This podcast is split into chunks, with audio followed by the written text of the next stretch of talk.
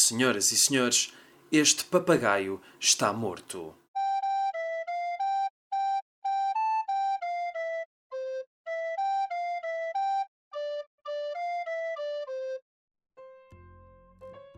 Miguel Esteves Cardoso é autor de algumas das crónicas mais acutilantes sobre os portugueses e Portugal, e muitas delas estão incluídas no livro que hoje em dia já é um clássico, A Causa das Coisas, que primeiro foi editado pela Assírio e Alvim e agora, tal como toda a restante obra do autor, está editada na Porto Editora.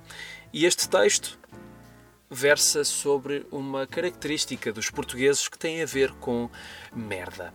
E é assim que o texto se chama Merda.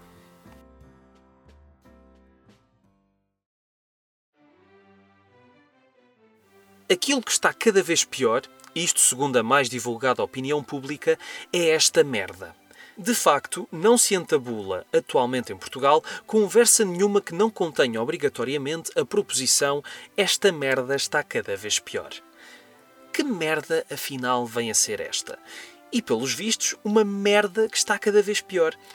Deve ser, por conseguinte, o agravamento de uma merda que já esteve melhor. Um endurecimento da situação, em suma é que, embora não possa haver, logicamente, merdas que estejam sempre melhores, pode concluir-se ser sempre melhor a merda que se tem hoje, mesmo que esteja cada vez pior, do que a merda que vai haver amanhã, a qual irá ser, segundo este raciocínio de merda, ainda pior. A pergunta frequente, como é que vai essa merda, não é, no contexto sociolinguístico português, uma pergunta no verdadeiro sentido do termo. Trata-se simplesmente de uma espécie cerimonial de senha, passada exclusivamente com o fito de obter do outro a resposta apetecida do está cada vez pior. As pessoas sofrem, é certo, com esta merda. Faz por isso sentido perguntar a um amigo: Então, estás melhor do Portugal? Tal qual se tratasse de um fígado agonizante ou de uma coronária em vias de dar o bafo. E tal como as doenças mais esquisitas, Portugal é uma condição que só no estrangeiro se trata, necessitando invariavelmente de longas estadas, longe da pátria-mãe, ou como proverbialmente se metaforiza a dura separação, longe desta merda toda. Antigamente, se bem se lembram, esta merda não ia estando como agora, cada vez pior. O mais frequente era aquela merda estar rigorosamente cada vez mais na mesma. Qual era o cidadão de pendor ordinário que nesses tempos não gostava de declarar que as moscas mudam, mas a merda é a mesma? Bons tempos, afinal, esses em que a merda não piorava, limitando-se a ficar na mesma. Hoje já nenhum cidadão se atreve a repetir essa frase vetusta acerca daquela merda em que só as moscas mudavam. Porque esta merda, em contrapartida, já não é para ele a mesma. As moscas há muito deixaram de realizar esses exercícios periódicos de render da guarda. E pensa tristemente: esta merda agora está tão má que até as moscas se foram embora. Imagina-as de certo a cochichar entre si em desesperados acordes de mosca. Opa, esta merda está impossível! Fugiram, adivinha ele, quem sabe se à procura de outras merdas. Uma merda para os portugueses, o que é? É tudo. Basta dizer em recinto público: é tudo uma merda para ver abanar com compungida concordância todas as cabeças presentes. Se se falar noutra coisa qualquer, não há duas opiniões semelhantes. Contudo, instala-se a unanimidade em torno desta ideia matriz, segundo a qual, é infalível, é tudo uma merda.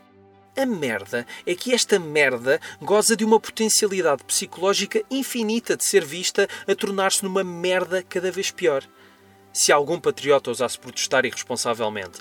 Portugal não é essa merda. Logo levaria com uma resposta em nacional uníssono. Então, mas que merda é que é? Essa, bem vistas as coisas, é que é a merda. Só em Portugal é que as coisas, para além de serem e de estarem uma merda, podem também dar merda. Dar merda é o processo através do qual as coisas que ainda não são uma merda vêm a garantir a sua eventual transformação em merda. Não faças isso, que dá merda, é uma advertência comum.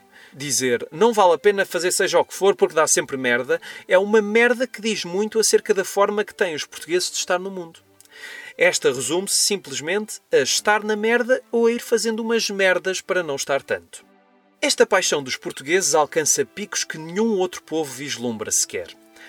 Quem, se não um português, consegue, por exemplo, estar deliciado a ouvir uma sonata predileta de Beethoven e dizer, sinceramente embevecido, Opa, eu adoro esta merda. Valha-nos ao menos ainda haver quem adora esta merda. Os estrangeiros, por exemplo.